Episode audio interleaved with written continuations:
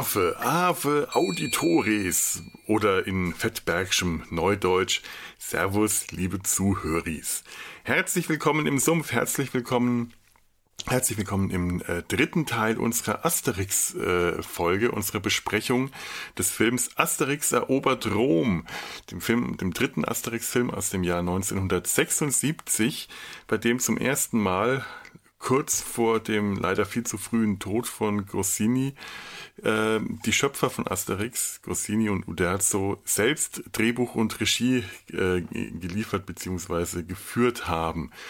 Ähm, die Geschichte des Films ist ja, glaube ich, relativ bekannt. Ähm, die, die Römer sind überzeugt, dass die, die Gallier aus dem kleinen gallischen Dorf, das dem äh, römischen Eindringling erbittert Widerstand leistet, Götter sein müssen und da man gegen Götter vergeblich kämpft und Cäsar äh, vom Aberglauben seiner äh, Senatoren genervt ist, hat er den Galliern zwölf Aufgaben gestellt, die sie wie dereinst Herakles bewältigen müssen, nur Aufgaben, die nicht mehr so veraltet sind, sondern die mehr in sind, die etwas mehr up-to-date sind. Ähm, die Gallier bekanntermaßen äh, unbesiegbar und in allen Lebenslagen oben auf. Insbesondere Asterix und Obelix lösen diese zwölf Aufgaben und werden am Ende die Herren von Rom, während sich Cäsar ganz komplett unhistorisch äh, in den Ruhestand begibt. Wahrscheinlich Glück gehabt, gehabt hat, weil er dann nicht von den anderen äh, Brutus und den Mitsenatoren, den Verschwörenden, später ermordet worden ist. Ich, ich habe ja im, äh, im zweiten Teil, wenn ihr den gehört habt, ein paar äh, Takte dazu verloren. Warum das eigentlich alles mit der Zeit, in der äh, weiteres hinhauen kann. Das ist aber egal, denn ähm, wie Asterix später im Film auch nochmal sagen wird, das ist ein Trickfilm, in dem ist alles erlaubt. Und deswegen mache ich jetzt hier auch gleich weiter. Wir hatten die erste Hälfte der zwölf Aufgaben auf den Punkt genau abgehandelt. Jetzt kommen wir zur zweiten Hälfte der zwölf Aufgaben. Ich bin Felo, bei mir sind Lars und Steffen und ihr hört den Sumpf. Die siebte Aufgabe, die Höhle der Bestie. Ich glaube, Steffen, du bist jetzt wieder dran, oder? Ja. ja. Ähm, da hatten wir uns, glaube ich, auch im Vorfeld drüber gesprochen, äh, unterhalten, ob äh, Lars das mit, seiner, mit seinen Kindern hm. gucken sollte. Und ich glaube, das war so der Punkt, wo wir gesagt haben, erstmal lieber nicht. Ähm, weil die Szene ist schon sehr düster, sehr gruselig, mit vielen Fratzen und, und eine sehr gruseligen Stimmung.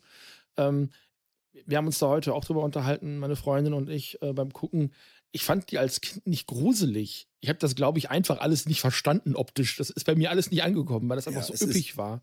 Es ist ja auch total surrealistisch, was passiert in ja. der Szene. Es ist, also, es ist dunkel, es ist äh, farbenfroh, ähm, also sehr neongrell praktisch schon.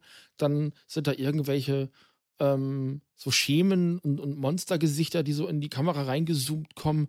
Und ich glaube, ich war als Kind einfach optisch komplett überfordert und habe das, wie gesagt, nicht als Monster äh, äh, entdeckt. Die gehen immer tiefer in diese Höhle rein. Der Eingang zerbricht auch hinter denen. Also warum ausgerechnet an dem Tag? Wie lange war der da schon? Geht der wieder auf, wenn die durch sind? Ist das wie bei Aladdin? Ich habe keine Ahnung. Das habe ich auch nicht verstanden. Dann gibt es ein Tennisspiel mit einem Totenkopf, wo dann der Totenkopf hinfällt und sagt, äh, Vorteil, Aufschläger. Das habe ich als Kind schon nicht verstanden, was der sagt, weil diese Worte für mich heute auch nicht viel Sinn machen. Ich weiß halt nur, dass es aus dem Tennis kommt und so dieser, dieser Syntax dieser beiden Wörter passt für mich nicht zusammen, keine ja. Ahnung. Ich muss so lange überlegen, was er eigentlich sagt und er sagt halt Vorteil Aufschläger und es ist halt ein Tennisspiel. Ist auch schwer, zu, schwer zu verstehen akustisch. Auch das, ja. Ja. Mit, diesem, mit diesem Hall-Effekt dahinter. Dann stehen sie für eine Sekunde an einer äh, U-Bahn-Station in Alesia, irgendwo in Paris, ganz modern. Dazu kommt auch noch so von rechts ins Bild. Das ist total seltsam. Ähm, ich glaube, das ist das ähm, einzige Mal, wo sie selber verwirrt sind, oder? Ja, ja. ja das, was war das denn? Ja, keiner macht ja keine Gedanken darüber, sagt äh, Asterix so zu ihm. Denk nicht drüber nach, so. Äh, also, das hast du in Asterix und Lucky Luke Comics und Filmen ganz häufig mal, dass da so Anachronismen drin sind. Aber das haut dir so derartig übers Gesicht, dieser, dieser U-Bahn-Moment. Total krass. Ähm, und äh, diese Gesichter zerschmelzen und ähm, es ist äh, so Rauch und, und es wird immer wilder. Und diese Bestie, die sie da irgendwie besiegen oder überleben soll, die sieht man selber gar nicht. Was wahrscheinlich daran liegt, dass Obelix sie einfach auf ist. Also es wird dann ja später angedeutet. ähm, kommen sie dann auf so eine Bodenplatte im Gehweg, kommen sie dann wieder raus in so einer Stadt. Das ist total seltsam. Ja, und äh, tatsächlich, also ähm, im Deutschen wird das so ganz leicht angedeutet. Äh, Im Französischen ist das viel stärker. Da fragt sie Gaius Pupus, wie war sie denn, die Bestie? Und Obelix sagt dann, äh, ich glaube, ganz gut, ein bisschen Fett oder irgend sowas und bestellt sich einen Verdauungsschnaps, einen Digestiv. Und im Deutschen fragt Gaius Pupus, wie war es denn bei der Bestie? Und Obelix sagt, ach, nicht besonders. Herr Ober, ein Schnäpschen bitte.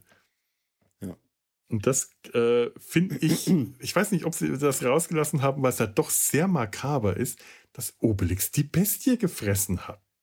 Ich habe aber, als ich das auch gelesen habe äh, in der Wikipedia, ähm, ist, dann, ist mir dann auch Licht aufgegangen und habe ich gedacht, ach, jetzt macht das auch alles viel mehr Sinn. Ja. ja. Weil es ist auch irgendwie nicht so richtig klar. Sie kriegen halt diese Aufgabe, ihr müsst da rein in die Höhle der Bestie und äh, niemand ist da bisher jeweils rausgekommen. Und ich dachte mir dann auch, genau, die gehen da rein in diesen Höhleneingang, der schon den Kopf einer Bestie hat. Und ich dachte auch als Kind, vielleicht ist das schon die Bestie. Äh, und dann stürzt dieser Kopf dieses, dieser, dieser Höhleneingang runter und es sieht so aus, als ob die Best, dieser Kopf den, das Maul zumacht. Und sie kommen ja dann an dieser Stelle unter der Bodenplatte wieder raus und dann sitzt da Gaius Pupus, wirklich weit weg von diesem, dieser Gegend, diesem, diesem Berg, sitzt der in einer sonnendurchfluteten, wahrscheinlich norditalienischen Stadt, so wirkt das. Wie kommt er da hin? Woher weiß der, dass da der Ausgang ist? Ich, dieses Abenteuer ist, ist mir nie klar gewesen. Der ist halt sehr gut organisiert. Mhm. Ja, in dem Comic war das damals, äh, ist das anders erzählt worden. Das sind diese großen Geistergesichter, diese Fratzen, die da leuchtend auftauchen, diese psychedelischen Geisterbahnfratzen, die werden, wurden in dem Comic als die Bestie verkauft. Und der Moment, wo ich, eine dieser Fratzen zerfließt, wurde das in dem Comic so erzählt, oder diese Bildergeschichte-Comic, äh, als ob die Gallier diese Bestie so, äh, weil sie keine Angst vor ihr haben, die Bestie zum Zerfließen bringen und dadurch diese Aufgabe gewinnen. Und das habe ich im ja. Film später nie richtig verstanden, wieso das so anders ist.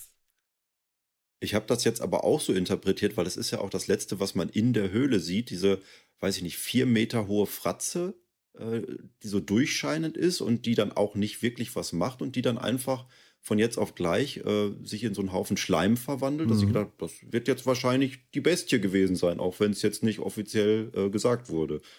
Ja, aber dann kommen sie ja noch mal weiter und dann sagen sie, kommen sie noch mal weiter in den Gang, gehen weiter, kommen in eine Höhle, werden die die äh, die so, so leuchtet von innen heraus, sie werden angestrahlt und dann sagt Asterix, oh Obelix, schau mal, die Bestie und dann gucken sie beide groß, reißen die Augen auf. Ach so. Und dann Umschnitt auf die schöne lichtdurchflutete Stadt und sie kommen aus der Bodenplatte raus. Also man sieht es tatsächlich nicht. Und diese Geisterköpfe waren nicht die Bestie, sondern die Bestie kam dann danach erst. Ganz eigenartig. Ja. Aber trotzdem, diese Geisterbahnstimmung hat mir immer Spaß gemacht. Ich habe es nie verstanden, aber es hat mir Spaß gemacht. Und, und Obelix sagt ja auch, äh, Asterix ihn ja auch fragt, du kannst ja nicht schon wieder Hunger haben. Und Obelix sagt dann ja, es ist Mittag, jetzt habe ich auch Hunger. So, das ist ganz normal. Ja, er sagt ja, ja wie, wie, wie, spät es ist. Ähm, es ist 12 Uhr, weil ich Hunger habe. Du kannst ja nicht schon wieder Hunger ja. haben. Ja, aber um 12 Uhr habe ich immer Hunger. Also muss für Obelix so, wahrscheinlich immer 12 Uhr mittags sein. Das war jetzt etwas mehr als die Hälfte der Aufgaben. Dann haben sie für den Morgen, äh, also bis zur Mittagszeit, haben sie dann sieben Aufgaben geschafft. Ja. ja. Das heißt, das ist der zeitliche Ablauf.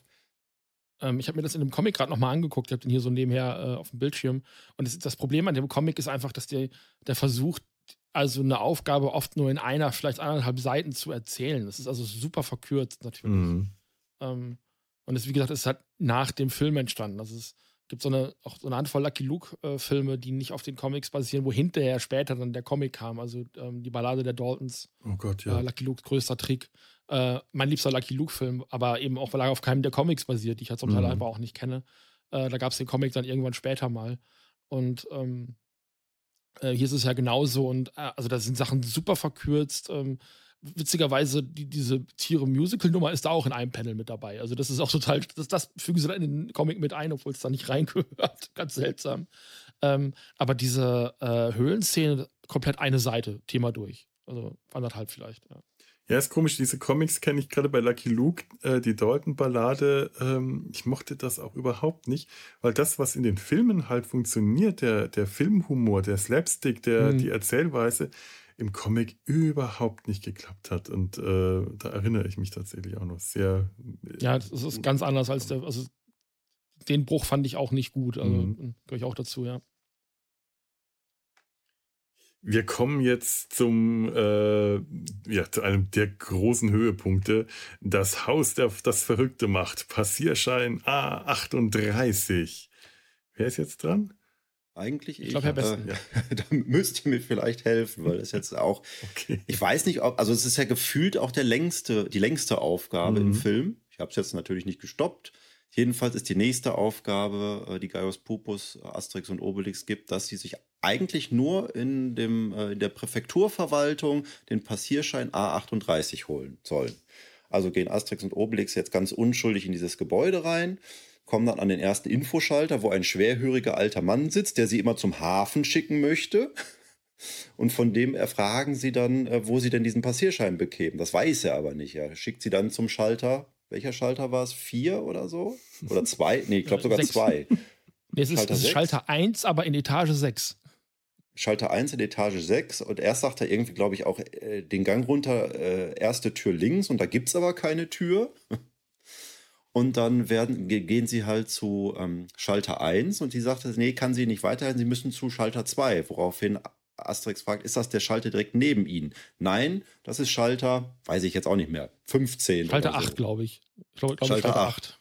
Ja. Und so geht es dann unendlich weiter, dass sie durchs gesamte Haus äh, ge, äh, geschickt werden und keiner weiß, ähm, wo man eigentlich diesen Passierschein bekommt und sie auch schon kurz davor sind, äh, verrückt zu werden, bis Asterix sich dann überlegt, sie drehen jetzt einfach mal den Spieß um und erfinden ein zusätzliches Papier, nämlich den Passierschein A39, von dem dann die äh, Leute, die in dieser Behörde arbeiten, noch nichts gehört haben und auch erst selber nochmal Informationen einholen wollen und dann das gesamte Gebäude in Aufruhr ist, um herauszufinden, worum es denn hier eigentlich geht, bis dann am Ende eigentlich alle verrückt sind, bis auf Asterix und Obelix und ihnen dann noch äh, der Präfekt, weil er äh, verzweifelt versucht, Ordnung in die Sache reinzubringen. Die beiden fragt, was wollen Sie denn eigentlich? Ja, diesen Passierschein. Und er händigt ihnen dann den Passierschein aus, woraufhin er dann selber auch noch verrückt wird, weil das anscheinend auch noch nie passiert ist.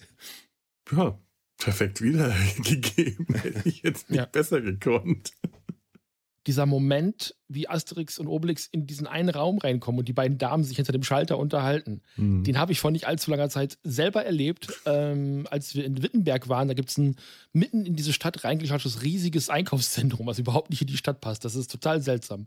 Ähm, und da gibt es einen kleinen Fedes und wir haben nach Lego geguckt. Und wir kamen schon rein und da saßen zwei oder standen zwei äh, gut gekleidete ältere Damen hinter der ähm, hinter der Theke äh, und unterhielten sich. Ja, und dann hier der, der Sohn von der Nachbarin, die hat sich doch hier das gemacht und das gemacht und der kann ja gar nicht und dies und das. Und wir haben uns so angeguckt und wurden sofort an diese Szene erinnert und haben dann versucht, also so ein paar Minifiguren, so Lego-Figuren zu kaufen. Und, und, uns wurde erstmal überhaupt keine Beachtung geschenkt. Also null, gar nichts. Und äh, während dann äh, unsere, äh, unsere Päckchen abgerechnet worden sind, haben die beiden sich einmal weiter unterhalten. Äh, und es kam, glaube ich, noch nicht mal zu einem Tschüss oder gar nichts. Also die hatten sich komplett aufgegeben. Also das wirkte wirklich exakt so wie dieses äh, Passierschein 38 Schalter äh, mit den beiden Damen. Ähm, und ich glaube, das ist eine, eine, Situation, das kann einfach jeder Mensch sehr gut nachvollziehen. So, du kommst ja. in so ein Amt und wirst gar nicht beachtet irgendwie. Und das, das ist meine Realität. wollen Sie das eine und dann wollen Sie wieder dasselbe. Dasselbe. Es ist ja schön, dass das äh, halt eine der vielen Anspielungen bei Asterix auf, auf die Moderne sind, wie es bei Asterix ja äh, wirklich in rauen Mengen gibt. Also auf den, den modernen, modernen Bürokratiealltag. Aber eigentlich war es wahrscheinlich im alten Rom ähnlich, nur dass wahrscheinlich keine Frauen hinter den Schaltern saßen, weil äh, das römische Imperium äh, ja nicht nur aus militärischen Gründen ein Imperium war, sondern wirklich hauptsächlich, weil die einen riesigen Bürokratieapparat hatten. Das war das, worin die Römer, die zwei Dinge, worin die Römer wirklich gut waren, war Militär, Kriegskunst und Bürokratie. Sonst hätten die dieses riesige, gewaltige Imperium, das ja damals die, fast die gesamte bekannte Welt umfasst hat, nicht so perfekt äh, verwalten können. Das waren einfach Verwaltungsmenschen. Also dürfte sowas wie der Passierschein A38 eben in antiker Form, wie immer das dann geheißen hat, durchaus gar nicht mal so unrealistisch gewesen sein. Ist eigentlich ganz nett. Obwohl halt dieses Gebäude, äh, das Gebäude von außen gefällt mir auch schön. Das ist gerade wie so, wie so ein römisches Gebäude auch, aber die Fenster sind alle leicht ein bisschen schief und versetzt gerade so verrückt, das ist, es ist nicht ganz 100 Wasser, aber es ist gerade so ein bisschen verschoben und versetzt, dass man merkt, damit ist irgendwas eigenartig. Und wenn man nicht von vornherein schon die ganzen komischen Gestalten in den Straßen gesehen hätte, die da rumlaufen und schon verrückt spielen, weil sie eben in dem Gebäude vorher waren und dort den Verstand verloren hätten, hätte man bei dem Gebäude schon merken können, da ist irgendwas. Und wenn man dann reinkommt, ist die Musik auch so, so ein bisschen schräg, die das auch so äh, schön untermalt mir gut gefallen. Ich weiß nicht, habt ihr mal in einem Büro gearbeitet? Ähm, nee. Ihr seid ja beide eher so grafisch unterwegs. Ähm, ich habe halt hauptsächlich in Büros gearbeitet und Strukturen sind da halt oft so. Also gerade mhm. so diese ähm, Kompetenzgerangel, also ich bin nur für diesen Bereich zuständig, aber das ist genau meine und wie jemand fuchtelt mir da irgendwie drin rum.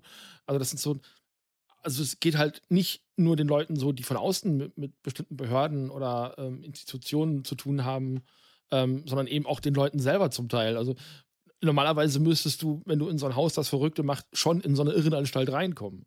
Das ist, ähm, wäre nochmal realistischer. Also nicht nur, nicht nur die Wirkung dieses, dieser Bürokratie müsste dich verrückt machen, mhm. sondern die Leute da drin müssten schon genauso sein, wie sie am Ende dann werden durch Asterix.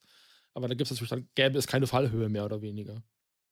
Ja, ich fand es auch bemerkenswert, wie immun gegen die Verrücktheit die, äh, die Angestellten des äh, Hauses am Anfang noch waren wie, wie, wie gut die sich angepasst hatten. Das stimmt.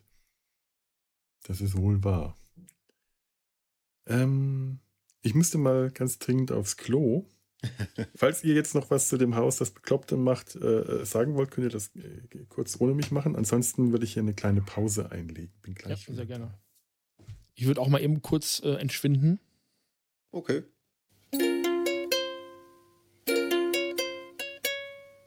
So lange singe ich noch mal das Asterix-Lied.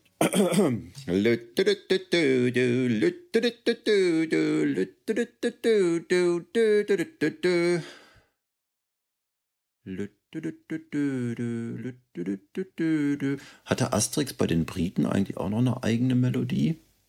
Weiß ich nicht. Hier, guck mal. Asterix ist da, wie ein Feuer geht die Story durch das Land. Asterix ist da. Ein neuer Spaß und man wartet schon gespannt. Lieber Cäsar, pass mal ganz schön auf, wie der Asterix dich bald im Sack verkauft. Denn der Gallier ist ein schlauer Typ. Er trinkt seinen Wein und er bleibt unbesiegt. Seine Muskel, nee, ne? Seine Muskelkraft hat den größten Ruhm, denn er haut gleich acht Römer um. Was? Worum geht's? Ich, ich, lese, ich, ich, lese die Lyrics von, von äh, Asterix ist da. Oh Gott. Lieber Römer, wagt nur keine Tricks, sonst ruft Asterix auch noch den Obelix. Jetzt bin, jetzt bin ich wieder da, jetzt ist Felo wieder weg. Weiß ich nicht, wo der jetzt hin ist. Der unsichtbare Liebe Fehler. Gallier, seid von Herzen stolz, euer Asterix ist aus ganz edlem Holz. muss das eigentlich mit viel mehr schrägen Akzent singen. Ja. Asterix ist da. Der, der kleine Gallier ist ein Superheld. Da kann ich mich jetzt noch gerade so vage an den Text erinnern. Das ist auch unfassbar lang. Vier Strophen oder so? Oh Meine Güte. Muss einen ganzen Abspann äh, untermalen. Bevor wir zum nächsten kommen, möchte ich gerade noch anmerken, dass es interessant ist, dass auch Obelix, äh, Asterix hat ja auch hier keinen Zaubertrank getrunken, dass Obelix mit seinen in den Topf gefallen le auf Lebensdauer Zauberkräften Probleme hat beim Treppensteigen, dass den sechs Stockwerke schlauchen, dass er schon nach vier Stockwerken fertig ist. Das ist was Psychisches, glaube ich, mhm. weil es einfach nicht weitergeht in dem Moment. Ja. Also, also dieses, ähm, es sieht alles gleich aus. äh, er kann die römischen Zahlen ja auch nicht lesen, wie es aussieht. Also mhm. Ich denke ja bei vier schon, er wäre bei sechs, also kommt damit auch nicht richtig, so richtig klar.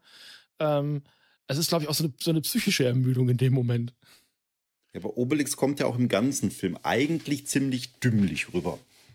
Ja, Obelix kommt immer dümmlich rüber. Das ist auch leider das, was mich an der Figur als Kind schon immer gestört hat, dass der halt groß und dick und dumm ist und das so ein Klischee ist, auf das ich als Kind leider auch noch voll äh, reingefallen bin. Groß, dick, dumm, schwerfällig mag ich deswegen nicht. Also ähm, ich, ich habe es ja mal in der, in der Rückspultaste erzählt, dass ich äh, als Kind äh, äh, Samson von der Sesamstraße nicht mochte, weil der ein dickes, dummes Kind war eigentlich für mich. Und ich dicke, dumme Kinder tatsächlich nicht mochte. Ich mochte kleine, quirlige, schlaue Kinder. Und äh, es ist so, ich mochte kleine Asterixe, ich mochte aber keine Obelixe, weil äh, und, und Obelix wird immer als dumm dargestellt und manchmal auch so als äh, furchtbar übertrieben dumm und einfältig. Manchmal äh, kriegt er ja noch eine eigene Geschichte, aber in ganz vielen Comics hat er die noch nicht mal mehr. Äh, hier hat Obelix wenigstens noch so einen gewissen Charme dabei, dass er äh, die ganze Zeit dumm und einfältig ist. Vielleicht liegt das aber auch an der Stimme von Edgar Ott, ich weiß es nicht. Aber das gehört halt leider auch mit zum Bild von Obelix dazu.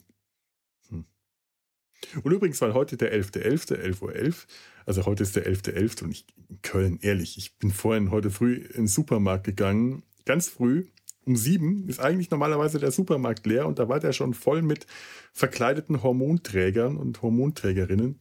Ganz schlimm. Ganz schlimm. Köln am 11.11., 11.11 Uhr. 11. Da fällt mir ein, dass ich im fränkischen Fasching damals tatsächlich einmal als Obelix verkleidet war als Kind und das überhaupt nicht mochte, weil ich lieber Asterix sein wollte. Aber meine Mutter hat mich als Obelix verkleidet.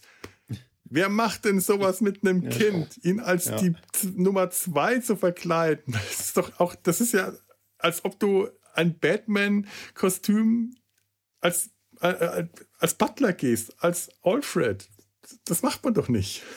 Ich wollte ein Jahr tatsächlich Asterix sein und wir hatten auch schon alles für, die, für das Kostüm geholt. So eine, so eine Filzkappe, ähm, noch so. Krams mhm. für die Flügel, aber wir haben das Kostüm nicht fertig gekriegt und dann hatte ich auch keinen Bock mehr auf Karneval. Das war damals als Kind für mich schon kein Thema, deswegen mhm. ähm, ist es dazu nicht gekommen. Aber Asterix wollte ich auch immer gerne sein.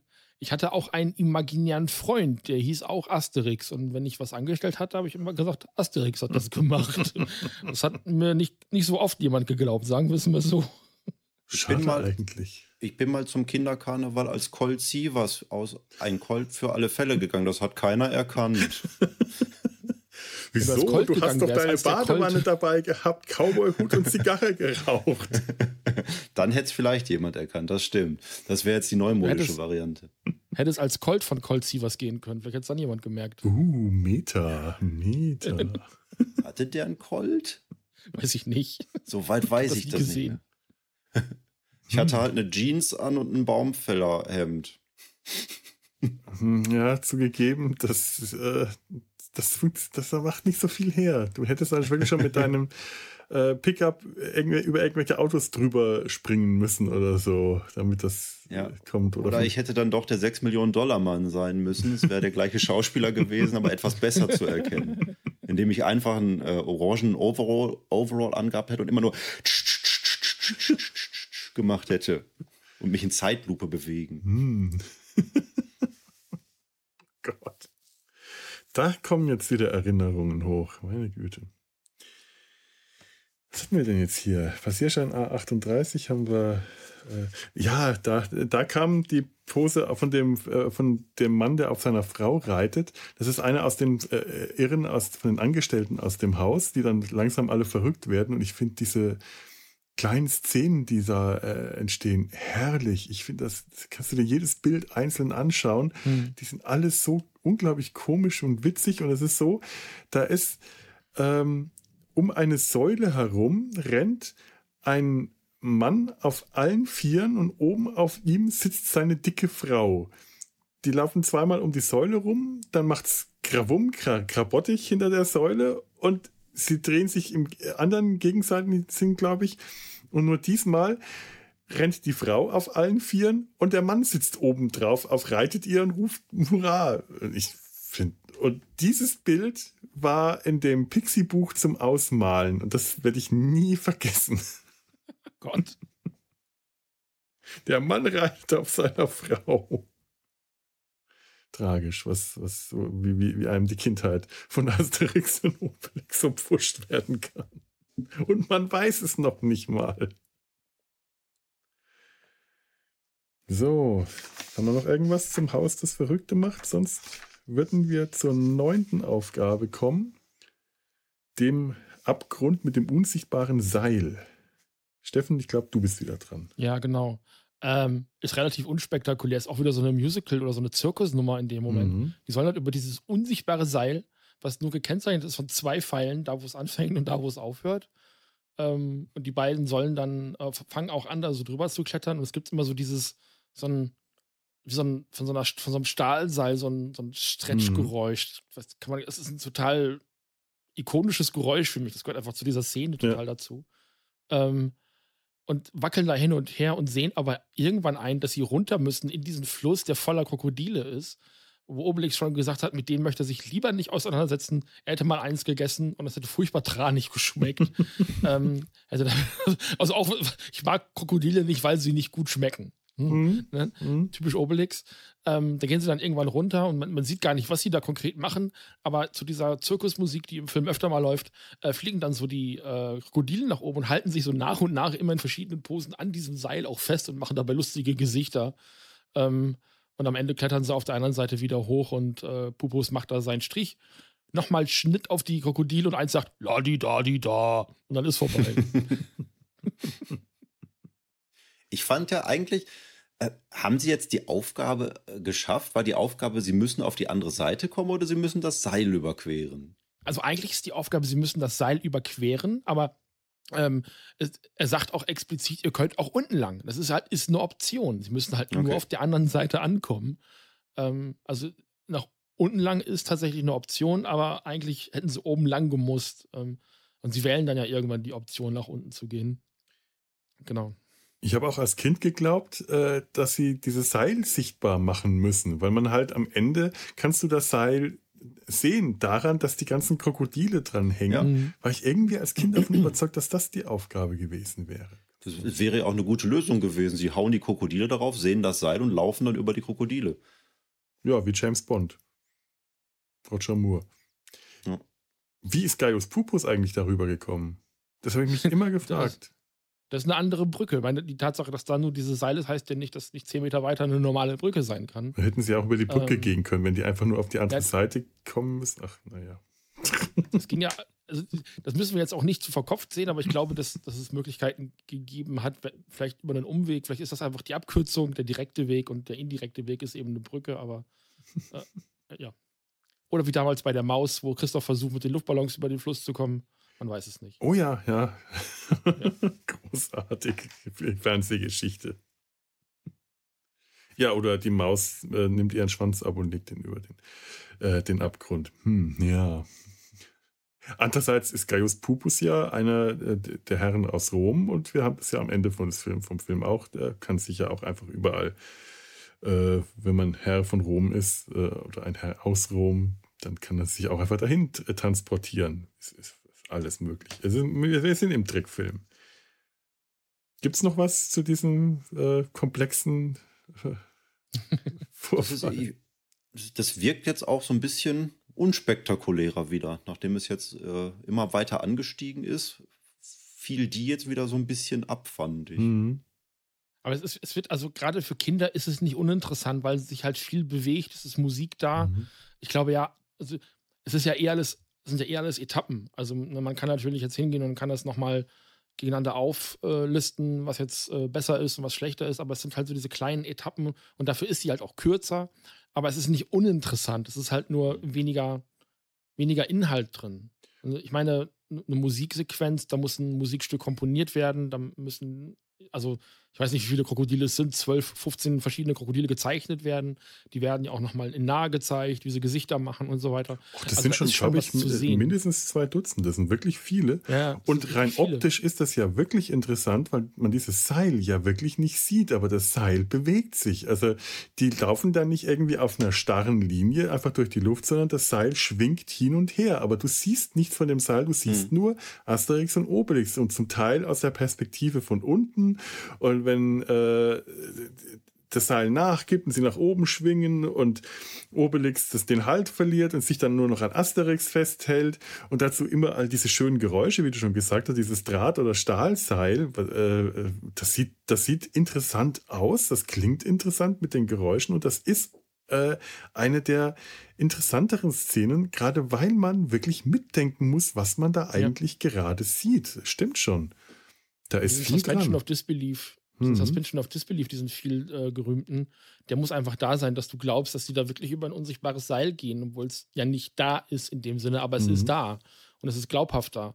Und ich versetze mich natürlich immer auch so in die Situation der Leute, die in den 70ern im Kino saßen und diesen Film gesehen haben, wo eben noch nicht also vielleicht noch nichts sogar computerunterstützt gewesen ist, sondern eben alles per Hand gezeichnet worden ist. Es war eine unfassbare Arbeit.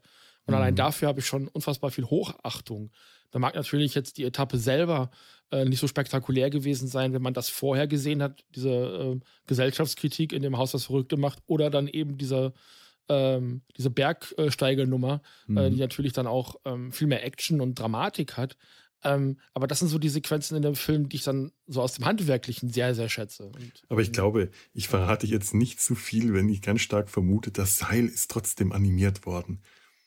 Das ist nur später nicht in den Film gekommen, aber die Animation okay, des Seil dürfte es gegeben sein, haben. Ja. Schmeißt halt einfach nachher die, die, äh, die Folie weg. rausgezogen wieder. Mhm. Ja. ja. dann ähm, würde ich sagen, das haben wir auch geschafft. Die neunte Aufgabe. Kommen wir zur zehnten. Der Ehrwürdige des Gipfels. auch eine sehr seltsame Aufgabe. Asterix und Obelix äh, kommen an einen riesigen Berg, auf den sie raufsteigen müssen. Und auf dem Berggipfel äh, wohnt der Weise des Berges. Und äh, der wird ihnen ein Rätsel geben, das sie dann lösen müssen. Und da denkt man jetzt, was wird es sein? Irgendetwas äh, über den Sinn des Lebens, irgendetwas, wo sie selbst Erkenntnisse sammeln werden, aber der nach dramatischem Auftakt bringt ihn, bringt sie dann der, der Weise des Berges äh, zu zwei Stapeln Wäsche. Und sie müssen halt erraten, welcher von diesen beiden Stapeln Wäsche mit dem Weichspüler Olympia, dem Weichmacher der Götter, gewaschen wurde. Das ähm, ist überhaupt kein Problem für Asterix, das herauszufinden. Er fasst einmal mit beiden Händen auf die Stapel und sagt, dieser hier ist es. Und woraufhin äh, der Weise des Berges in den Himmel ruft, habt ihr das gehört, Götter? Sie haben es herausgefunden. Und dann diskutieren die Götter noch, ob es sich bei Asterix und Obelix denn wirklich um ihresgleichen handelt. Ähm, Zeus ist sich da noch nicht ganz sicher, aber er sagt, diese, diese Gallier beginnen ihn zu interessieren und schickt dann zwei Blitze auf die Erde, wodurch ein Gewitter losbricht, was dann zur nächsten Szene überleitet.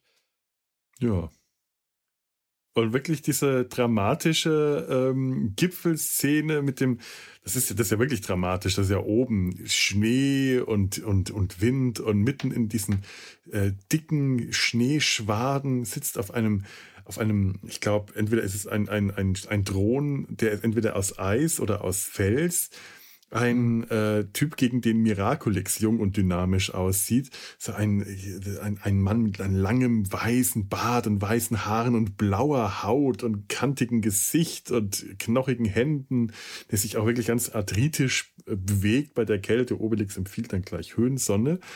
Und von einem Moment zum nächsten äh, kippt das um zu, einer, zu, ein, zu einem Werbespot für Weichspüler. Welcher Wäsche ist der Weichere? Ja, sie haben es geschafft. Oh, ihr Götter. Das hier ist der Weichmacher für Götter. Dieser Stapel ist knallhart wie eine Pfeile. Aber das hier ist der Weich wie eine Feder. Oh, ihr Götter. Habt ihr gehört? ich finde halt die Wahl, es ist so hart wie eine Nagelfeile. Das, verstehe ich. Die Wahl dieser Nagelfeile in, in, in diesem Bezug habe ich nie verstanden. Ich habe den nie in Frage gestellt, jetzt wo du es sagst. Stimmt, hart wie ein Brett oder hart wie Stahl. Was ist hart wie eine Nagelfeile? Ich verstehe es nicht. Das ist eigentlich wahr. Ich sag, das stimmt eigentlich. Nagelfeilen sind ja gar nicht. Ich muss bei Nagelfeilen immer an die Daltons denken, die halt mit so diesen großen Pfeilen, die in den Brotleiben versteckt waren, wenn sie im Knast dann ihre Nägel gefeilt haben. Aber das stimmt eigentlich. Ein Nagelfeil ist ja eher was ganz Kleines. naja. Ja. Ich lese auch noch hier in der Wikipedia, äh, äh das äh, hatte Asterix die Augen verbunden in dem Moment? Äh, ich glaube ja. Mhm. Warum? er soll doch nur fühlen. Kann man sehen, welches mit dem Weichspüler gewaschen wurde? Ja, es kann ja sein, dass das eine weißer ist als das andere. Das ist halt einfach wie ein, wie ein Werbespot. Welche Cola ist die, die Cola und welche ist die, die, welche ist die Markencola und welche die andere? Ähm, dass du das mit verschlossenen Augen testen musst. Diese, Oder diese Werbespots. Dann hätten sie fürs, fürs Publikum hätten sie dann schon äh, die Waschmittelpackungen davor stellen müssen. Mhm. Ja, also in der Wikipedia ja. steht eben in der Wikipedia steht eben auch, dass es tatsächlich eine Parodie auf eine existierende Werbung gewesen ist, die genauso abgelaufen ist, mit ja, verbundenen Augen und dann fühlen. Also es muss wohl sehr konkret genau auf diese Werbung angespielt haben, die wohl sehr ähm, äh, häufig gelaufen ist. Ich glaube, ich erinnere mich auch an so eine Werbung mit dem Kuschel von ja, ja. Kuschelweich oder so. Ja. Mit diesem komischen, komischen Bären. Teddybär, der sich da so an diese, genau, ja. Ganz eigenartig. Und es fängt so ganz anders an. Allein wenn die auf diesen Berg steigen und dann kommt dieser große Adler oder Riesenrabe, den Obelix abwehren muss und diese Heidi-Musik, die nur viel düsterer und dramatisch wirkt. Äh, und das ist alles gefährlich und man hat so das Gefühl, wenn die das nicht richtig äh, erraten, dann werden sie den, den Berg runtergestürzt. Was kann, was kann denen passieren, wenn sie es nicht erraten? Passiert denen irgendwas oder haben sie dann einfach nur, müssen sie dann einfach nur runterklettern und wieder nach Hause gehen? Ja. ist die Aufgabe nicht erfüllt. Hm. Schade. Vielleicht war das der Sponsor dieser ganzen Reise, der dann auch Gaius Pupus bezahlt und äh, das mussten sie da halt einbauen, damit ähm, Cäsar das nicht bezahlen muss. Ah, sehr praktisch. Ja, klar, man muss ja, muss ja wirtschaften, wenn man, wenn man Alleinherrscher von Rom ist oder was immer man zu der Zeit war, muss man auch wirtschaften. Klar, man lässt, lässt das sponsern. Es ist wie Asterix als Gladiator, wo Wer? bei den römischen, bei den Gladiatoren-Spielen, bei den Zirkusspielen, der Werbewein äh, in, in, Amphoren äh, mit, mit Beinen unten dran durchs, äh, durch die Arena läuft. Gott, ich, ich, ich die ganzen kleinen auch gedacht, Bilder. Ja, ich habe gerade auch gedacht, es wäre auch noch total lustig gewesen, wenn dann nachher im äh, Kolosseum äh, äh, am Rand auch noch so Werbung für diesen Weichspüler dann gewesen wäre. ja, das wäre schön gewesen. Das hätte mir gefallen. Hätte auch genau reingepasst. Obwohl, es wäre wahrscheinlich nicht mal mehr aufgefallen, weil im Kolosseum ist eh alles so drüber, da wäre das ja. nur am Rand. Aber wir sind noch nicht im Kolosseum. Haben wir noch was zum Ehrwürdigen des Gipfels zu sagen? Nein. Ich fand den toll animiert. Ich habe mir die ganze, ja. Zeit, ich habe die ganze Zeit auf diese Hände gestarrt, wie toll diese knorrigen Hände animiert waren in der Szene. Das stimmt. Mir ist auch zum Olymp noch aufgefallen, das haben wir vorhin gar nicht gesagt, dass Venus nackig ist. Das ja. ich, hat mich als Kind schon fasziniert, dass die blonde Venus Brigitte Bardot da nackig auf der Wolke liegt. Ja. Aber sie liegt mit dem Rücken zum Zuschauer.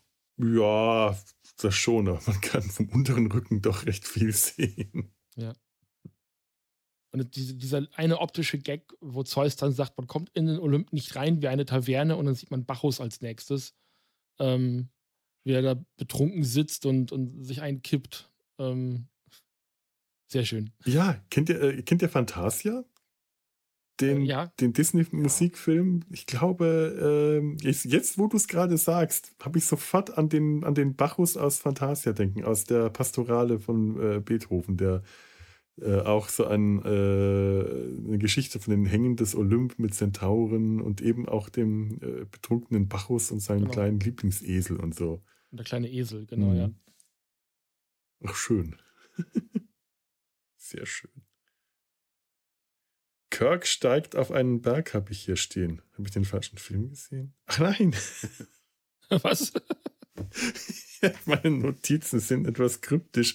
Ich musste an der einen Stelle, wo die durch diesen, durch diesen Engpass steigen, ähm, tatsächlich an Star Trek 5 denken. Kirk steigt auf einen Berg. Warum? Weil er da ist. So, kommen wir zum, zur elften Aufgabe. Äh, wer ist denn jetzt dran? Ich habe die über. Ich glaube, ich, ich, glaub, ich bin wieder dran. Ja, Steffen. Die Nacht äh, auf dem kahlen Feld, auf der Ebene der Toten die, die Übernachtung auf der Ebene der Toten, genau. Ähm, Und dann sagt, äh, ihr müsst hier nur übernachten. Und dann sagen die beiden, ja, das ist ja leicht, legen sich hin.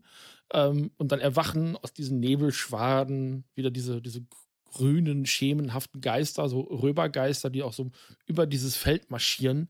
Obelix wird davon wach, äh, boxt äh, so durch diese Nebel durch und kann denen gar nichts tun.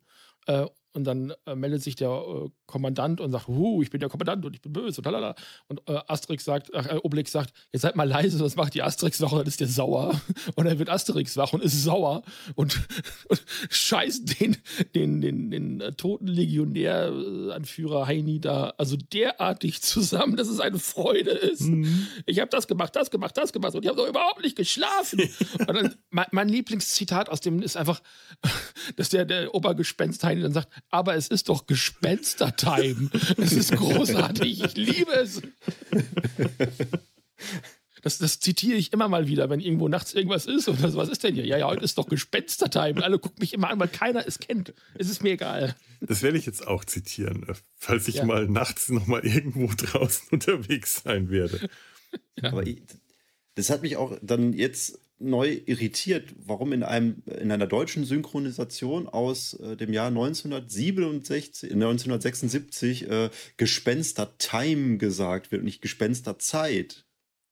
Man hätte Geisterstunde äh, äh sagen ja, so. müssen, aber ich finde Gespenster Time eigentlich ist viel doch Gespenster Time. Es passt auch so in diese, diese Synchros der damaligen Zeit. Das haben ja. wir ja damals auch bei die zwei so schön äh, durchsprochen. Also die Synchros waren ja immer so sehr, sehr locker und ähm, äh, ich, das fällt, glaube ich, eher so in diese Kategorie. Einfach nochmal so einen, so einen lyrischen Gag da einbauen. Das stimmt. Habe ich auch. Ich habe ähm, die Höhle der Bestie und äh, die Übernachtung auf dem Feld der Toten hatte ich vor der Sichtung des äh, erneuten Sichtung des Films irgendwie auch zusammengeschmissen, was natürlich verständlich ist war ich erst kurz irritiert, warum die da nicht aufgetaucht sind in der Höhle. Aber die sind ja auch vom, vom Ton her ganz unterschiedlich. Also ich glaube, mhm. vor der Übernachtung auf der Ebene der Toten, da hätte ich jetzt wenig Bedenken, das meinen Kindern zu zeigen. Mhm. Weil es ja dann doch sehr äh, sofort eigentlich gegen dieses Gespenst geht, der dann total verzweifelt in dem Moment. Ja.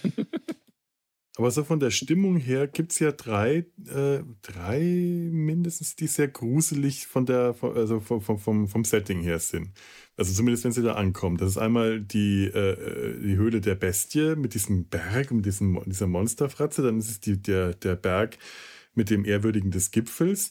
Da, das ist auch so ein düsteres Setting äh, mit dem Sturm im Hintergrund und diese Berge. Und dann ist es diese Ebene der Toten. Das ist wirklich eine Ebene zuerst Regen und Sturm, Gaius Pupus mit einem Regenschirm und dann tauchen da Nebelschwaden auf und alles ist von Gestrüpp und äh, Spinnenweben überzogen und du siehst noch so ein paar alte Helme rumliegen. Und dann tauchen diese grünen Gespenster auf, die ich als Kind total geil fand. Die sahen so richtig schön gruselig äh, aus.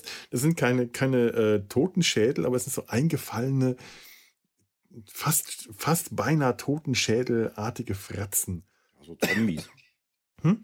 So Zombie-Soldaten. Ja.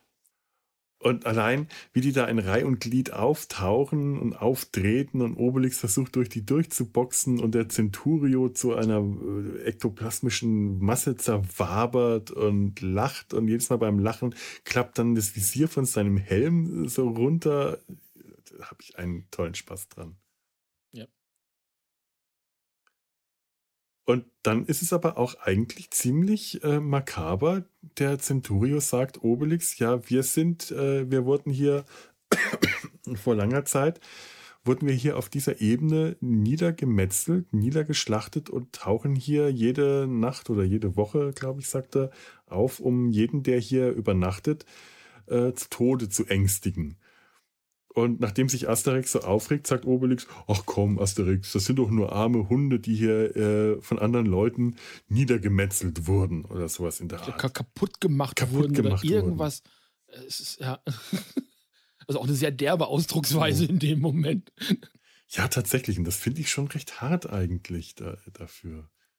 Weil ansonsten wird ja bei Asterix eigentlich doch eher selten mal oder gar nie äh, gestorben und äh, auch, auch Schlachten mit großen Heeren sind eigentlich immer nur große Prügeleien, trotz Schwerter und Waffen sind, hat man später eigentlich nur verkloppte, verwundete, also nicht mal verwundete, verbeulte, aber, aber eigentlich nie tote Soldaten, die in der Schlacht gestorben sind, auch wenn das eigentlich, eigentlich anzunehmen wäre.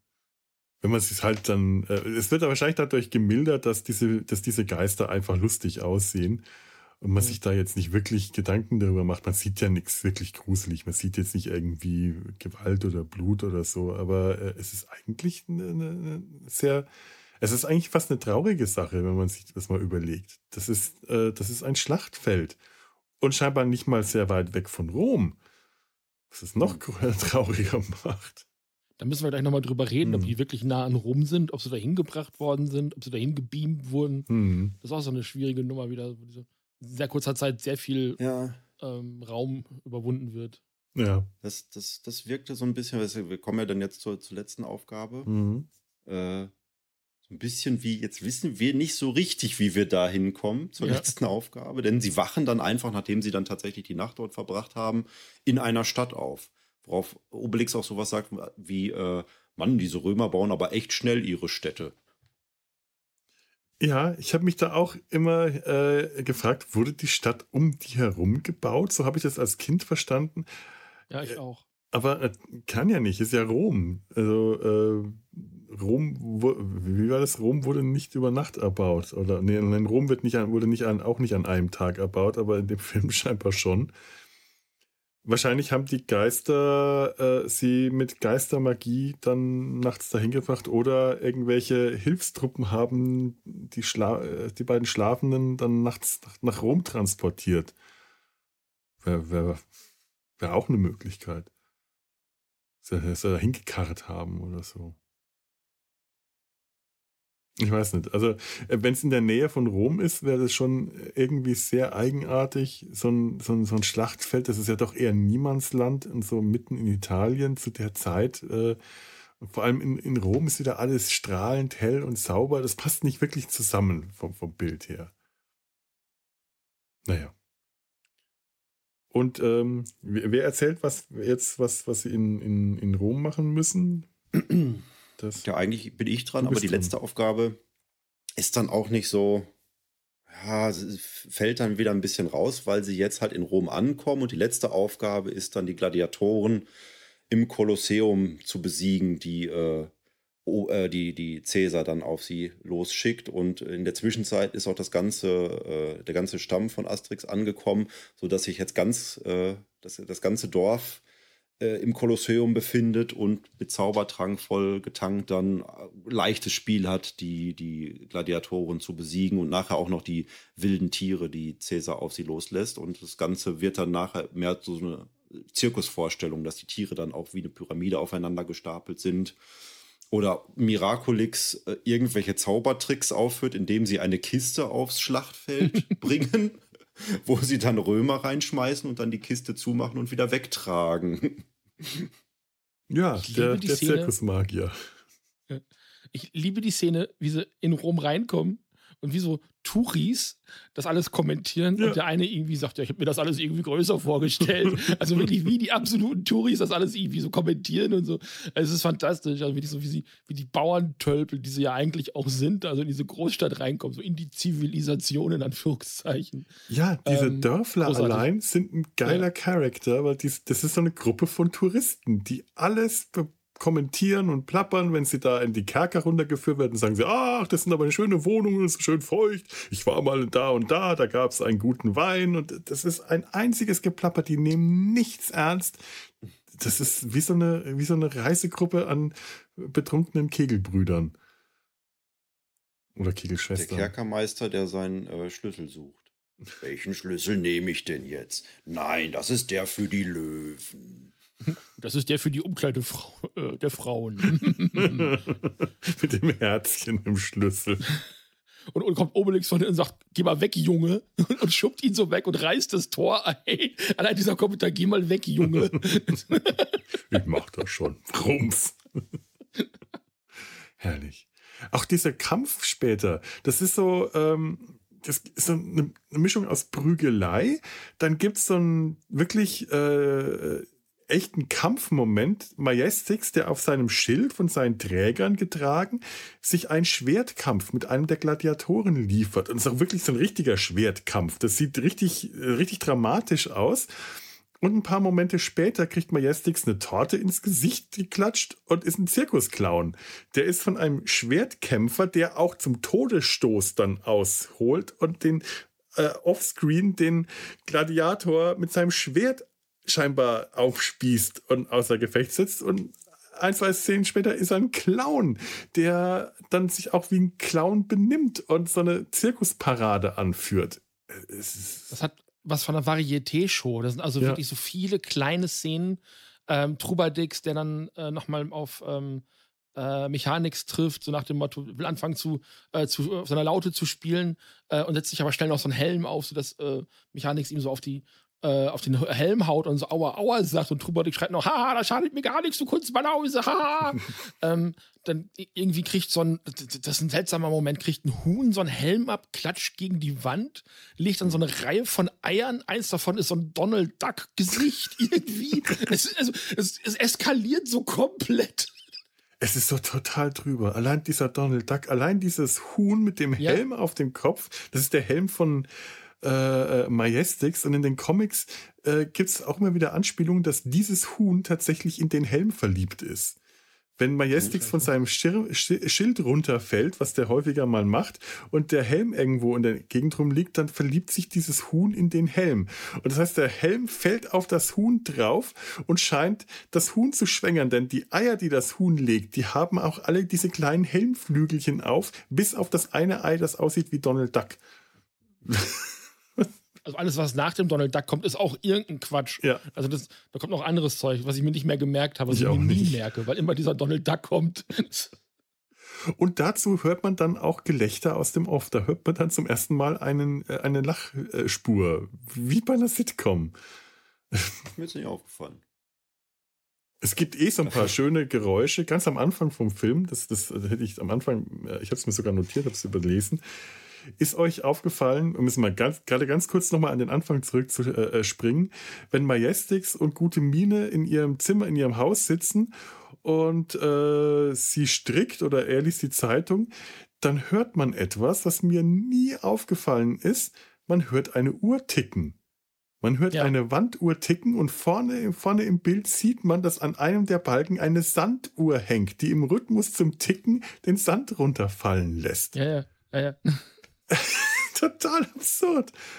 Aber Hätte ich jetzt nicht erwähnt, mhm. äh, weil ich den Film jetzt auch schon so oft gesehen habe, dass ich das wahrscheinlich einfach nicht mehr bewusst wahrnehme. Mhm. Aber ja, das ist da, definitiv. Mir ist das Ticken immer es nur so als so ein behagliches, gemütliches Wohnzimmer-Ticken, so wie die Uhr im Wohnzimmer meiner Großeltern. So ein Ticken, das mich sofort ja. ins Wohnzimmer meiner Großeltern transportiert hat. Und mir ist jetzt wirklich, jetzt, als ich den vor ein paar Tagen äh, gesehen habe, zum ersten Mal aufgefallen, dass das Ticken doch überhaupt nicht stimmen kann. Und dann habe ich erst die Sanduhr gesehen. Großartig. Es, soll ja genau so eine Szene eben auch sein, so Feierabend. Mhm äh, Majestix mit äh, den Füßen in diesem Eimer und in, in Unterwäsche dann und so. Ja. Ähm, genau. Ja. Aber ich fände auch die, äh, die Sache mit der, mit der Truhe, äh, dieser Zaubertrick mit der Truhe, der, der, ist mir als Kind nicht aus dem Kopf gegangen.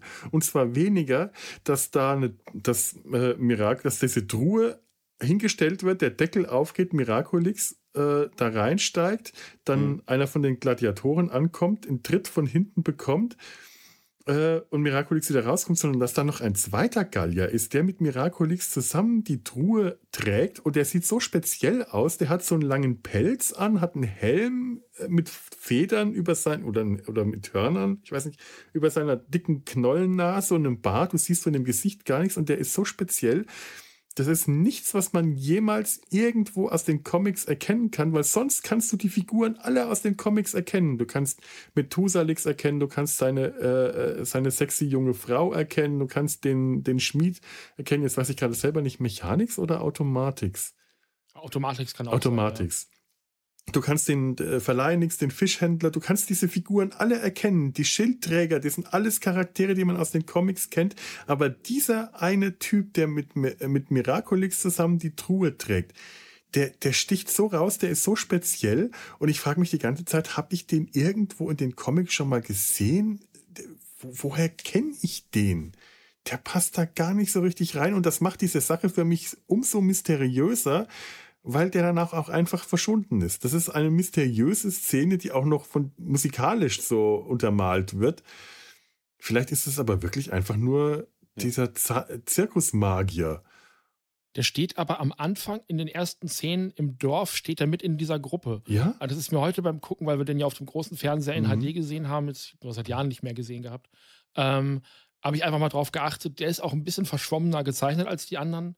Ah, ähm, okay. ähm, aber alle alle äh, Gallier, die später in dieser Massenszene im Kolosseum auftauchen, die stehen auch im Dorf. Also auch diese Obskureren, die man sonst aus den Comics nicht kennt, mhm. die maximal so Hintergrundfiguren sind, die stehen da eben auch. Okay. Und also das ist mir heute ganz stark aufgefallen. Ha, schau an, da habe ich jetzt nicht drauf ja. geachtet.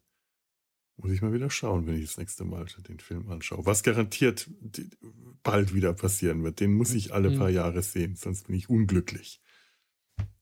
Schau an. Ich, ich finde dann das Ende aber auch schön. Das Ende ist irgendwie so ein richtiges Happy End, weil ja auch mhm. Cäsar so unfassbar glücklich wirkt, wie er dann nachher in seinem Garten steht und die Blumen gießt, mit äh, Kleopatra vereint und dann einfach das ruhige mhm. Leben genießt in seinem Ruhestand.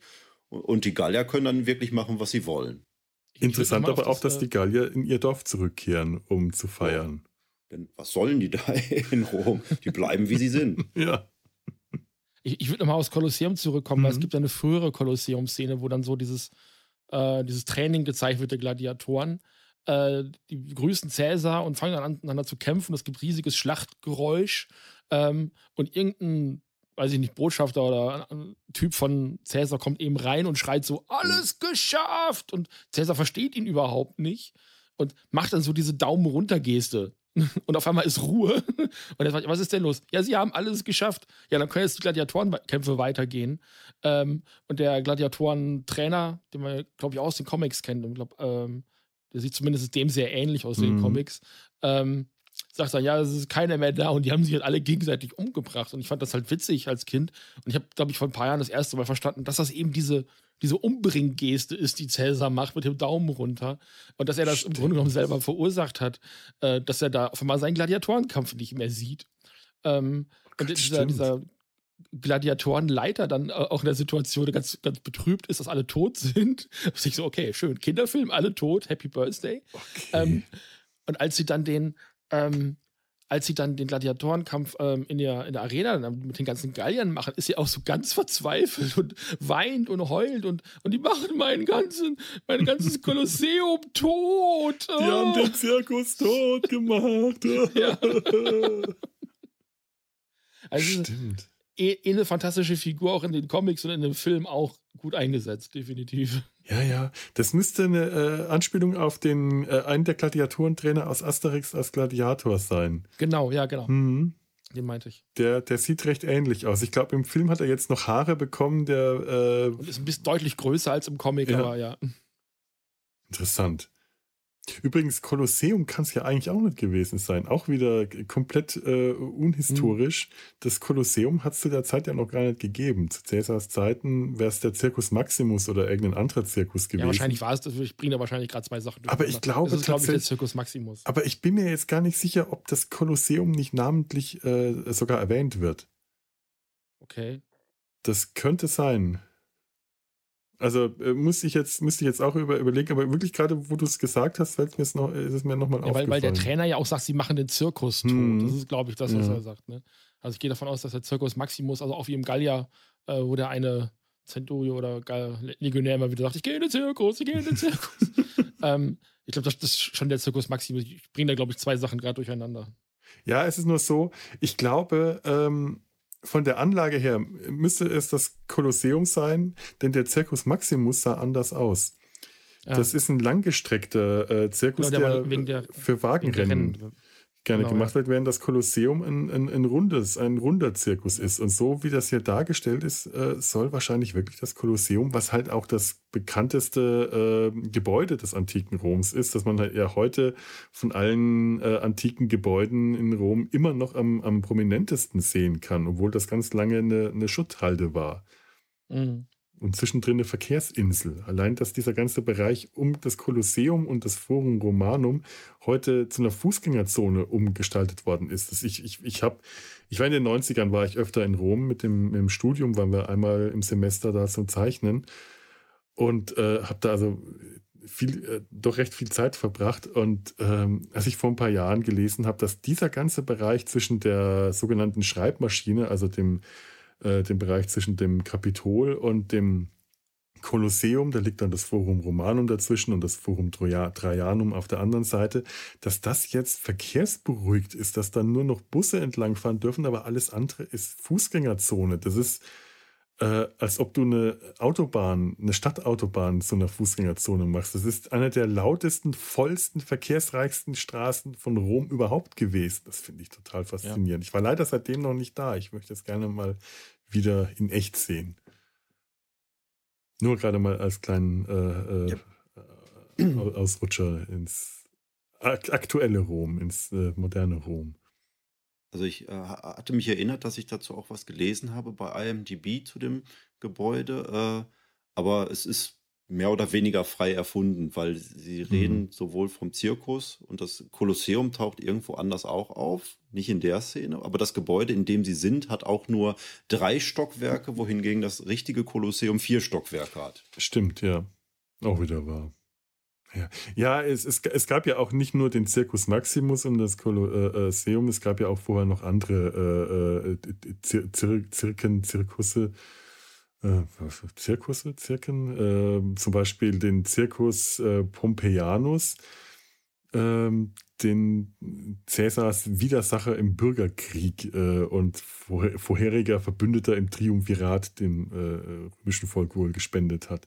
Also vielleicht sind sie ja auch da, treten da gegen die Gladiatoren an. Man, man weiß es nicht. Ist auch nicht so wichtig, denn wir sind im Trickfilm, da ist alles erlaubt. Tut ihr permis. So, das ist, äh, ich glaube, das war's. Das war's. Das war's. Tja. Gaius Pupus hat sich seine Belohnung selbst gewählt. Er verbringt seinen Lebensabend, seinen, seinen Ruhestand auf der Insel der Freuden und wird dort von äh, den Priesterinnen gekitzelt. Das ist nett, das gönne ich ihm. Und Obelix leistet ihm Gesellschaft. Mit einem Wildschwein. Ja, dass er sich mit dazu zaubert. Denn er hat erfahren, sie sind nur in einem Zeichentrickfilm. Genau. Ja, damit sind wir durch. Wir sind, äh, wow, haben es geschafft. Ja. Wir haben die Tour de France geschafft. Die Tour de Gaulle. Ich kann jetzt noch am Ende sagen, was, was Schlaues vor allem sagen, denn das ist ja diese archetypische äh, Geschichtsform des, äh, der Heldenreise. Mhm dass man diese zwölf Etappen durchläuft. Das gibt es ja relativ häufig. Das gibt es, glaube ich, hier bei dieser, was ist das, chinesische Geschichte, der, der Monkey King, der Affenkönig, was mhm. dann irgendwann zu Dragon Ball wurde. Und natürlich dann irgendwie Sindbad und seine Abenteuer und auch dann schon Herkules mit den zwölf Aufgaben. Das taucht halt immer wieder auf und ist eigentlich auch eine meiner Lieblingsgeschichtenformen. Mhm. Was so eine Geschichtenform ist, die kann man, glaube ich, schwer so schreiben, dass die äh, langweilig wird, weil halt ständig irgendwelche neuen Sachen passieren können. Ja. Meine liebste äh, Erzählung davon ist äh, Rumo und die Wunder im Dunkeln von Walter Mörs. Auch ganz äh, großes Tennis in dem Bereich. Schöne Heldenreise. Hm. Wollte ich nur mal droppen, weil ich das einfach gerne mag. Ja, ja. ja das habe ich, hab ich nicht gelesen, äh, daher lasse ich dich das einfach so droppen. Ich wüsste jetzt auch nicht wirklich, was ich noch für ein Fazit zu diesem Film äh, sagen kann, weil ich es wäre wär schön, wenn wir noch jemanden dabei hätten, der den noch nie gesehen hat und völlig unverklärt, ohne Nostalgiebrille drauf blicken könnte. Genau, Was? das ist nämlich mein Problem. Ich habe den Film so oft gesehen, dass es mir schwerfällt, da tatsächlich äh, hier ein, ein, ein Fazit zu ziehen, das ein bisschen Abstand äh, einnimmt. Kriege ich nicht hin. Ich glaube, glaub, die ganzen Anspielungen fallen auch heute flach und wir mussten ja auch uns ein paar von denen erklären mhm. weil sie halt dann doch eher französisches, französisch gemeint sind oder aus dem französischen Bereich, aus der französischen Popkultur oder aus der Gesellschaft kommen. Ähm, Und ich, das sind halt Dinge, die verstehst du als Kind nicht oder vielleicht auch als jemand, der eben nicht in Frankreich groß geworden ist äh, oder da lebt oder keine Ahnung. Ähm, aber ansonsten funktioniert der Film ja trotzdem. Also nur weil ein optischer Gag vielleicht nicht so zündet, ähm, ist das ja trotzdem nicht automatisch ein schlechter Film. Ähm, ich glaube, das, das ist so das einzige Problem, dass die Gags halt eher in den 70ern verhaftet sind und dann eben für ein franco-belgisches Publikum gedacht sind, als für ein gesamteuropäisches oder vielleicht internationales Publikum. Ähm, also ich weiß nicht, Lars, vielleicht wenn du den mal das erste Mal mit den Kindern guckst, vielleicht kannst du da nochmal berichten. Das wäre vielleicht mal ganz interessant. Mhm. Ähm, ja. Wir haben bei uns in meinen zahlreichen Podcast-Formaten immer mal Kinderfilme besprochen und dann Eltern gefragt, wie es denn war, diese Filme, gerade auch sowas wie Augsburger Puppenkiste oder sowas, heute mit Kindern zu gucken. Und die sagten halt ganz häufig, na, die fanden es langweilig und sind irgendwann gegangen. Und ähm, ich weiß nicht, ob das war. Nee, meine, meine Kinder lieben die Augsburger Puppenkiste. Also, das ja. kann ich äh, so schon sagen. Meine Kinder finden die ganz toll. Meine Kinder sind sowieso das irgendwie sehr oldschool. Ist auch nicht allgemeingültig in dem Moment, aber ich finde halt diesen Film, der hat halt nicht diese, diese mir sehr angenehme äh, Trägheit, die die Puppenkiste zum Teil hat. Ähm, mhm sondern der geht halt wirklich Schlag auf Schlag und die Sequenzen, der Film ist ja auch nur 80 Minuten lang. Die Sequenzen sind zum Teil ja auch super kurz und super schnell vorbei und dann kommt direkt das nächste und äh, ist dann wieder visuell sehr anspruchsvoll und ähm, der Film schreit dich optisch ja oft auch sehr an. Also ich glaube schon, dass der bei Kindern heute noch gut funktionieren könnte. Mhm. Ich habe ja damals, also ich habe genau zwei Asterix-Filme. Den und ich habe Asterix bei den Briten, weil das auch meine Lieblingsfilme damals waren. Ähm, und als ich dann aber Asterix bei den Briten nochmal geguckt habe, fand ich den immer noch gut, aber den fand ich dann äh, in höherem Alter und ohne Nostalgie, äh, Aktualität irgendwie ein bisschen zäher. Der, der, ist sehr gemütlich. Also, das ist ein sehr ja. in sich ruhender, ruhiger Film. Was, glaube ich, aber auch so ein bisschen die Absicht ist. Ja. Der Sieg über Cäsar mag ich auch nicht, weil die gefühlt glaube ich, die Hälfte des Films zerstritten sind. In Wirklichkeit sind es, glaube ich, keine fünf Minuten. Ja. Ich habe mal, hm. als ich den dann nochmal gesehen habe, habe ich aufgepasst. Es ist wirklich ganz kurz, dass sie sich zerstreiten, aber deswegen mag ich den Film nicht. Und weil Asterix fast stirbt und, und Idefix auch. Und das ist ganz dramatisch. Da kann ich mich da, ich weiß, dass sie sich gestritten haben und dann sind die auseinander und dann müssen die den ganzen Film ohne einander auskommen. So hat sich das damals immer angefühlt. Ich kann mich an so gut wie nichts erinnern, was nach Asterix erobert Rom kam. Das fällt mir jetzt wirklich auf, wo er darüber redet. Ich habe den okay. Film doch bestimmt gesehen. Ich kann mich nicht okay. erinnern. N nicht so äh, verrückt werden. Meine Frau mag Mit Asterix Cäsar konnte ich als Kind auch deutlich weniger anfangen als äh, inzwischen. Also weil der auch eine andere Erzählstruktur hat, der ist ein bisschen ähm, also da, da gibt es andere Hö Ge Gefühlshöhepunkte auch in dem Film. Ja. Eben auch diese Regenszene und so. Und das ist alles ein. Es ist mehr ein Film als eine Aneinanderreihung von Szenen. Mhm. Also viele andere Asterix-Filme sind einfach nur so eine. Also Asterix und Cleopatra so schöner ist, aber das sind halt viele aneinandergereihte Sketche. Ja. Kurze Szenen. Ja, nichts ja. anderes. Kaum was, wirklich nichts anderes. Und ja. äh, auch so drüber über allem, dass es eigentlich verwundert, dass Asterix und Cleopatra von einem äh, Comic adaptiert wurde. Ähm, das stimmt. Und ich, ich bin jetzt gerade ehrlich am Überlegen, äh, einer von den Filmen, den späteren Filmen, wurde von einem deutschen Studio animiert. Äh, ich meine mein schon äh, Amerika? Amerika? und ja. äh, die Wikinger sind, glaube ich, beides deutsche Produktionen. Ja, ja. Basics Operation Hinkelstein bin ich mir nicht sicher, aber äh, alles ab den 90ern ist deutsch. Hm, ja, okay, dann, ja. dann äh, ist meine Erinnerung, äh, habe ich mir das ist ganz, ganz vage an etwas erinnert, das deutlich größer ist als in meiner Erinnerung. Ich dachte, das wäre so eine Eintagsfliege gewesen. Ja, okay, ja, interessant. Bin auch im Nachhinein überrascht über die Zeitabstände, die das früher hatte. Also die ersten beiden sind aus 67 und 68 und dann passierte acht Jahre erstmal nichts, bis Asterix erobert Rom kam. Dann wieder fast zehn Jahre, bis Asterix Sieg über Caesar kam. Und dann im darauffolgenden Jahr kam dann wieder Asterix bei den Briten. Also, also die waren halt mhm. alle immer schon da, als ich klein war. Deswegen bin ich mal davon ausgegangen, ja, die kamen alle direkt hintereinander ins Kino. Schon so in der Zeit, die man braucht, um so einen Film zu produzieren, irgendwie ein Jahr oder zwei. Aber da waren wirklich, also es schien entweder extrem lange gedauert zu haben wegen der Rechtslage, dass dann auch Oderso ja. und Goscini da den Finger drauf gehalten haben, oder aber es hat die Leute nicht so sehr interessiert. Ich weiß nicht, war Asterix und Cleopatra ein, ein Hit oder hat man dann nicht so das, hm. das Bedürfnis gehabt, direkt was nachzuschieben. Das waren ja Comics und die waren ja als Comics immer schon sehr erfolgreich.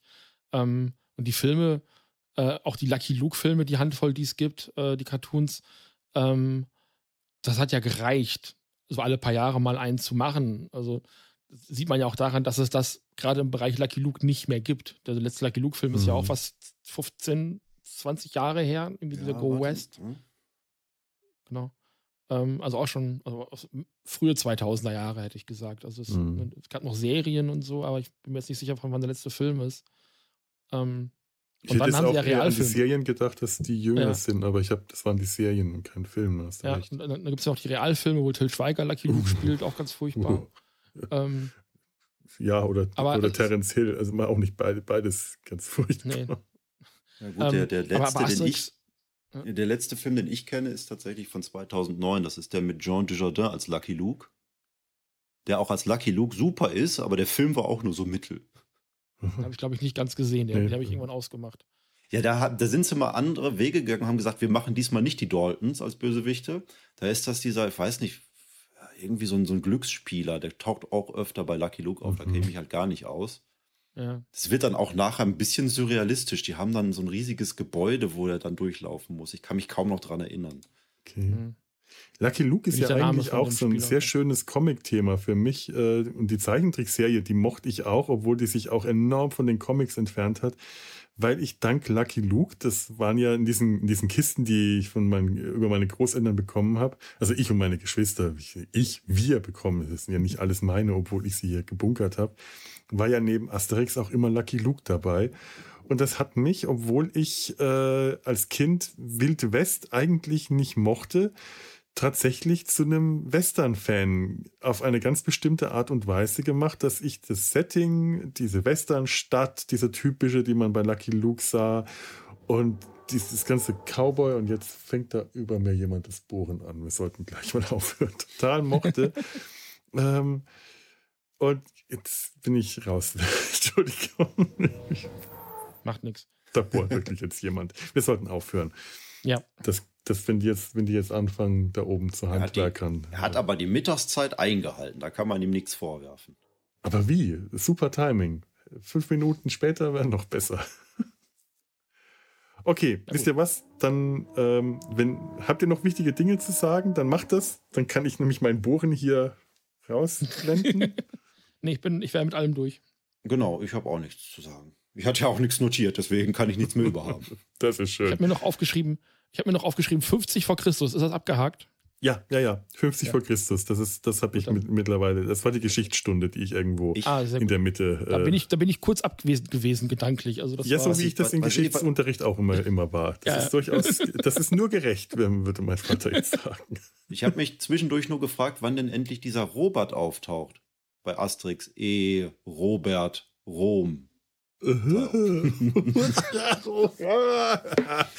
Ja, herzlich willkommen es, bei der Lauschzwiebel. Es ist der 11.11. .11. Ja, wann kommt denn die nächste Lauschzwiebel? Ja, die kam doch gerade erst. Die ist gerade raus. Was? Wie? Du bist Wo? ja nicht mehr ja. auf dem Stand. Ich bin echt nicht auf dem Stand. Sag doch mal ja. eben, was da. Was, äh, äh, mach mal Werbung dafür. Äh, es geht darum, dass wir ja beide jetzt 43 sind und es ist zufälligerweise auch Folge 86 und 86 ist zweimal 43. Nein, du und der Herr Dudder. Ja. Unglaublich. Genau. Mit der schönen Wursttrommel. Genau, es geht um äh, natürlich auch um Ghostbusters. Natürlich, es geht natürlich geht's um ich, Ghostbusters. Ich hatte gedacht, ihr, habt ihr das nah am Trailer, weil Herr Dudder ja noch so diesen äh, diese After Credits Szene mache, machte, habt, das habt ihr vorher aufgenommen, bevor der Trailer kam, oder? Wir haben einen Tag vorher, glaube ich, auch. Nee, gar nicht wahr. Ja. Wir haben eine Woche vorher aufgenommen und wir waren gerade fertig mit Schneiden. Und da hat Herr Dudder gesagt, wart noch mal kurz, äh, ich nehme da noch was auf. Weil ich dachte, der, der, Trailer kam an dem Abend und am nächsten Morgen hatte ich die Folge im Podcatcher und ich denke so, Moment, war das jetzt die Motivation für den Podcast, dass der Ghostbusters-Trailer nee, nee. draußen ist? Nee, nee, er wollte eigentlich nur über das Plakat reden und dann kam ja, ja. irgendwie an dem Tag drauf die Ankündigung, ja, morgen kommt übrigens äh, der neue Trailer. Toll. Muss ich jetzt sofort nachschauen.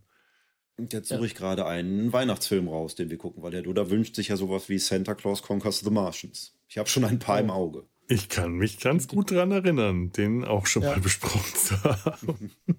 es gibt so einen mexikanischen äh, Santa Claus-Film, der muss auch ganz den toll ich, sein. Den habe ich, auch- den hab ich auch auf der Liste. Ja. Und ich habe Santa Claus and the Ice Cream Bunny.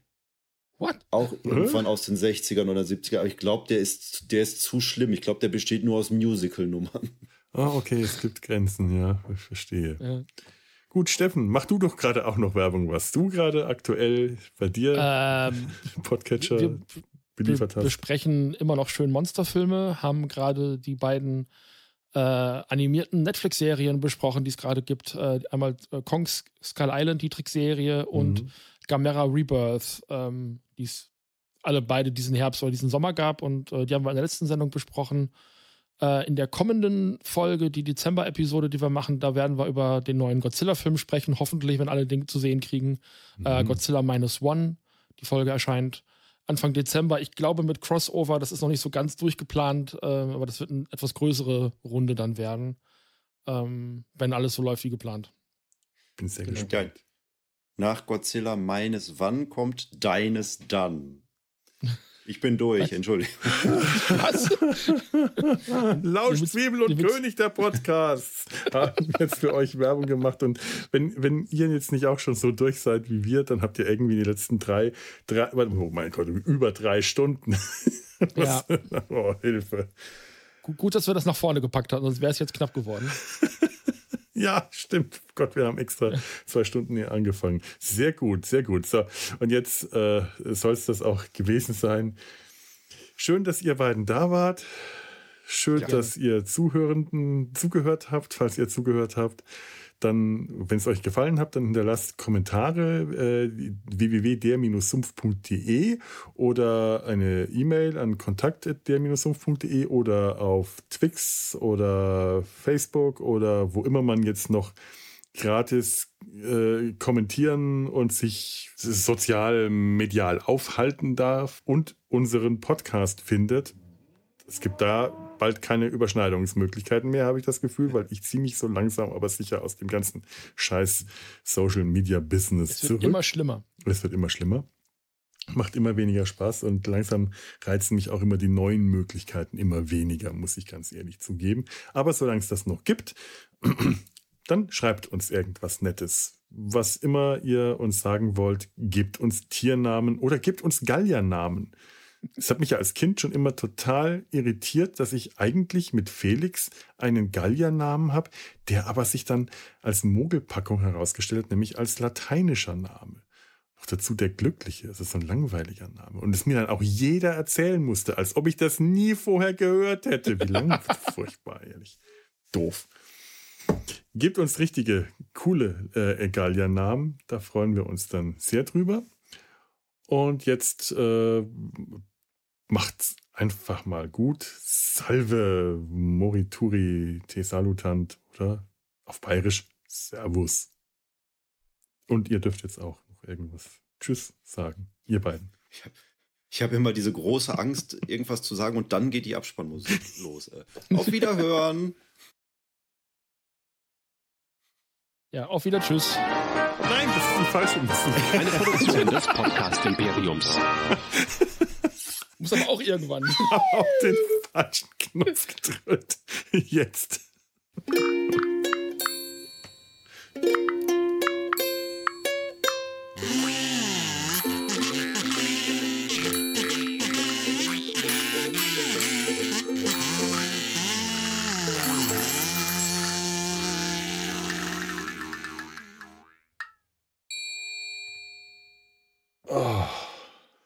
Mensch, tut mir der Hintern weh.